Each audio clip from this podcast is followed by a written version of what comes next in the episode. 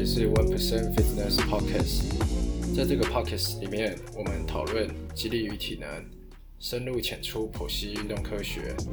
如果想获得更多的资讯，欢迎到我们的 FB 及 IG。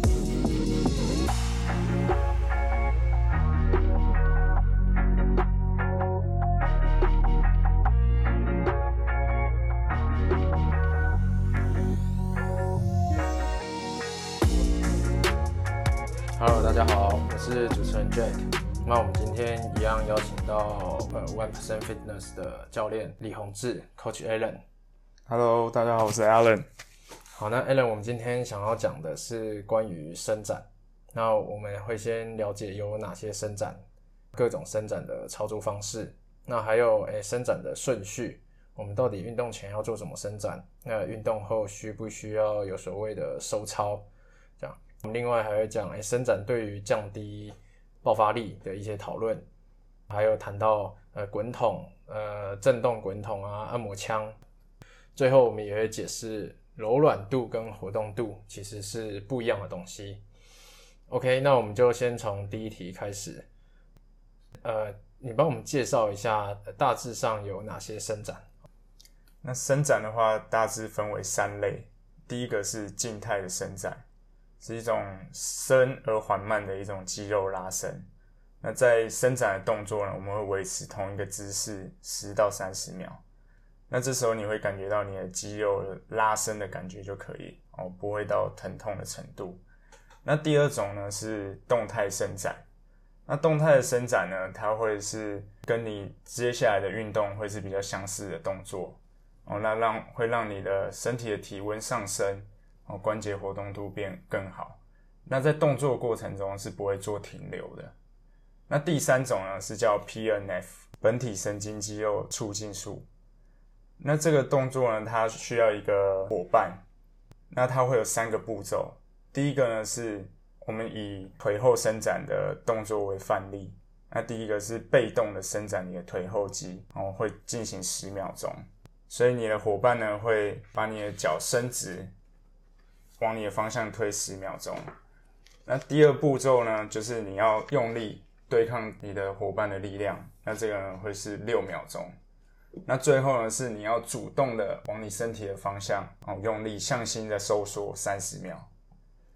那这中间呢，会有一个六秒钟的抵抗，是因为你的高尔基腱器需要六秒钟的刺激，它才会让你的肌肉哦做一个放松的动作。呃，所以这个第三种这种伸展 PNF PNF 的这种伸展比较少听到。你刚刚说，呃，第一个由这个助手推动他的腿后肌，这个是十秒。第二部分是呃，你对抗助手的施力。就是我我出力，然后去抵抗他，他推动我脚的这个力量，然后是六秒。那六秒是你刚刚说为了高尔基腱器，为了高尔基腱器的启动它这个作用，哈，让你的肌肉的伸展的效果会变得更好。好，那第三步骤就是呃，我跟我的助手是同一方向的出力，就是主动肌的向心，向心收缩。嗯，第三种是三十秒。对。OK，呃，Alan 教练，我另外想问的是，我们有时候在做伸展的时候，做那个有点弹震啊、抖动啊这这种动作，那会感觉哎、好像可以伸展得到更深层。这种伸展是什么样子的伸展？那这样的伸展呢，是叫做弹震式伸展。那相较于静态跟动态的伸展，弹震的伸展呢，虽然可以达到较大的一个伸展幅度。但是它有着较大的风险哦，特别是你在弹震的过程中啊，你比较没办法控制你的力道哦，那你可能造成你的肌肉过度的拉长，而造成伤害哦，所以它会提高你的扭伤的风险。那还有另外呢，弹震式的伸展，它的效果哦是非常短暂的，所以它比较难去提升你的柔软度。所以呢，我们会希望是静态伸展就好，比较不要使用到弹震的伸展。OK，所以伸展来说的话，就是有静态伸展、动态伸展，然后 PNF。那弹震式伸展是比较不推荐的。对，没错。呃，进到下一题，我就想询问，我们在什么时间点用静态伸展，什么时间点用动态伸展？哎，到底运动前呃要做什么样的伸展？运动后我们需要再做收操吗？那又是什么样的伸展？那在我们的 One Percent Fitness 的热身的流程呢，我们第一个一开始会使用滚筒，哦，把全身大肌群呢都做一个滚筒的放松。那接下来我们会使用的是呼吸法，哦，使用腹式呼吸，让你的整个肌肉是放松的。那接下来呢才会做的是静态的伸展。那静态伸展完，最后一个步骤呢是动态的伸展。静态伸展，呃，我相信很多人都有看过，有有一些研究嘛，有有说这个静态的伸展会减少呃你的运动表现，它是减少肌力，然后降低肌肉爆发力。艾伦教练怎么看？呃，那确实你在静态伸展，如果你是超过六十秒的话，那你这样会把你的肌肉过度的拉长。那这样的确是会减少你在运动的时候的肌力还有爆发力，但是如果你在运动前呢是做大概大约三十秒钟的静态伸展，那再去做动态的伸展，那这样就会把你的降低的效果哦减少到大概是零点一五 percent 的上下而已，所以我会建议是静态伸展再接动态伸展。为什么我们就不要做静态伸展就好了，直接就做动态伸展就可以了？很多人现在目前确实是只做动态伸展就结束了，但是我会建议加上静态伸展，是因为静态伸展它可以一开始先把你的肌肉的长度哦让它维持到一个较佳的长度，你再去做运动的时候呢，会减少你的受伤的风险。了解，所以在运动前我们就是会做静态伸展，然后再做动态伸展。运动后呢？那运动后的话呢，会建议是你用滚筒再搭配上你静态伸展，这样才会让你的整个恢复会变得更好。呃，在这个 SBD 怪兽 Podcast 里面，何老师有说到，如果是一个呃一个安排很妥当的一个训练的课表，呃，比如说上下肢呃前后侧都是平衡的一个训练课表，那在这个训练课表完以后，其实不需要再。去做收操的动作啊，那我有一些朋友就有询问我，那如果今天他不知道他的课表到底是不是一个呃安排很妥当，呃完全都是平衡的一个课表，或者是他今天诶不是在做一个重量训练，他是去打一场球，这种比完赛哦结束以后还需不需要手操？那我觉得何老师的观点没有错，但是我觉得静态伸展呢，它是可以有一个加分的效果。哦，像是我们打球啊，或是中训完，你在动作的过程中，你的肌肉是一直持续收缩的，哦，所以它是会比较紧绷的状态。所以你在运动后体温还是比较高的时候，哦，你做静态伸展呢，它会让它恢复到它正常的一个长度。那这样的过程中呢，你再加入静态伸展，它会帮助你在隔天哦，你的延迟性的酸痛可能会少一点点，哦，让它恢复的会更快。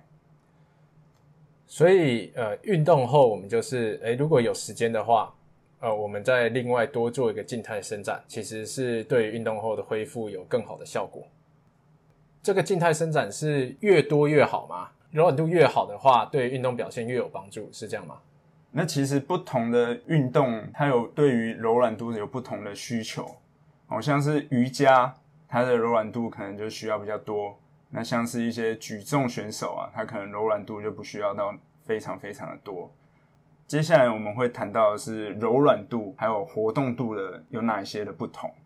哦，那柔软度呢，它是属于一个静态的哦，那属于一个被动的一个关节移动多远哦。那活动度呢，是你控制你的动作哦，所以呢，一个是静态，一个是动态。那我们主要呢要加强的是我们的活动度。哦，因为我们在做动作的过程中呢，我们的活动度比较好的话，哦，那可以防止我们的受伤。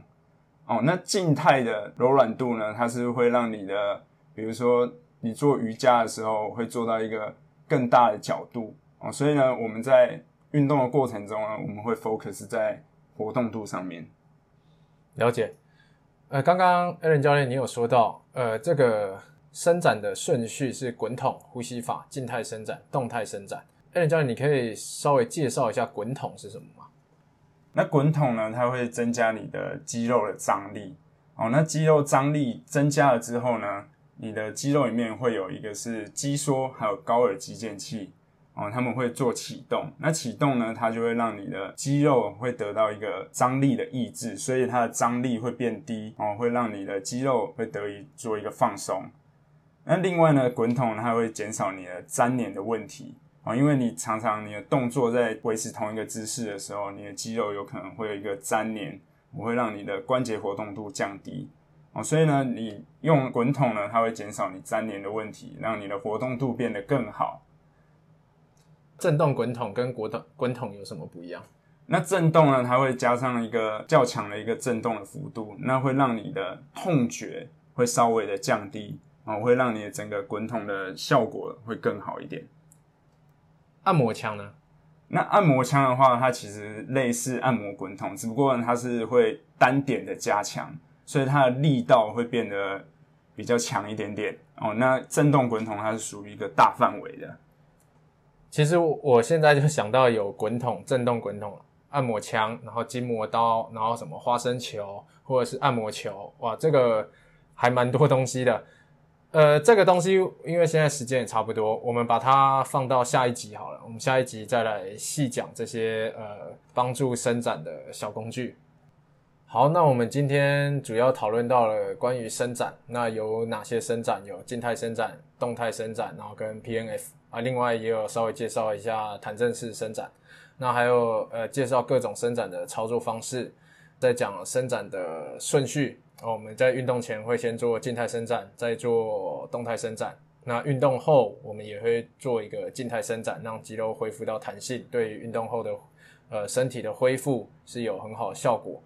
那另外也也有讲到伸展对于降低爆发力的讨论，哎，如何去解决？然后稍微介绍了一下，呃，滚筒、震动滚筒跟按摩枪。那在下一集的 pockets 里面，我们会再细细的介绍各种伸展的工具。然后今天还要讲到柔软度跟活动度其实是不一样的。好，那我们今天谢谢我们的 One Percent Fitness 的总教练 Alan，谢谢大家。